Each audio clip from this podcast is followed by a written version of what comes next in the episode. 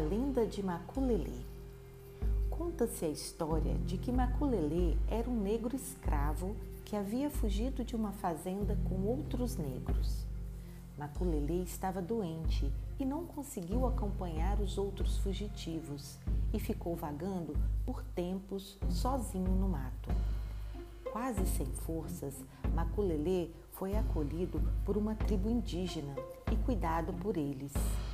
Como não podia realizar todas as atividades com o grupo por não ser um índio, certa vez Maculelê foi deixado sozinho na aldeia enquanto a tribo saiu para caçar. E eis que uma tribo rival aparece para dominar o espaço. Maculelê lutou sozinho contra o grupo rival. Sem armas, lembrou da prática realizada na senzala Pegou dois pedaços de pau que tinha no chão e começou a fazer movimentos acrobáticos e partiu para cima dos índios invasores, derrotando cada um que o enfrentava.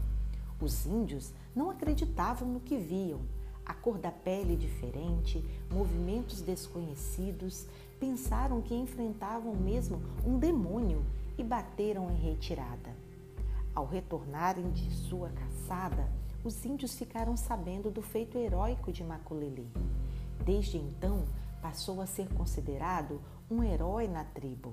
A dança de bastões simboliza a luta de Maculelê contra os guerreiros.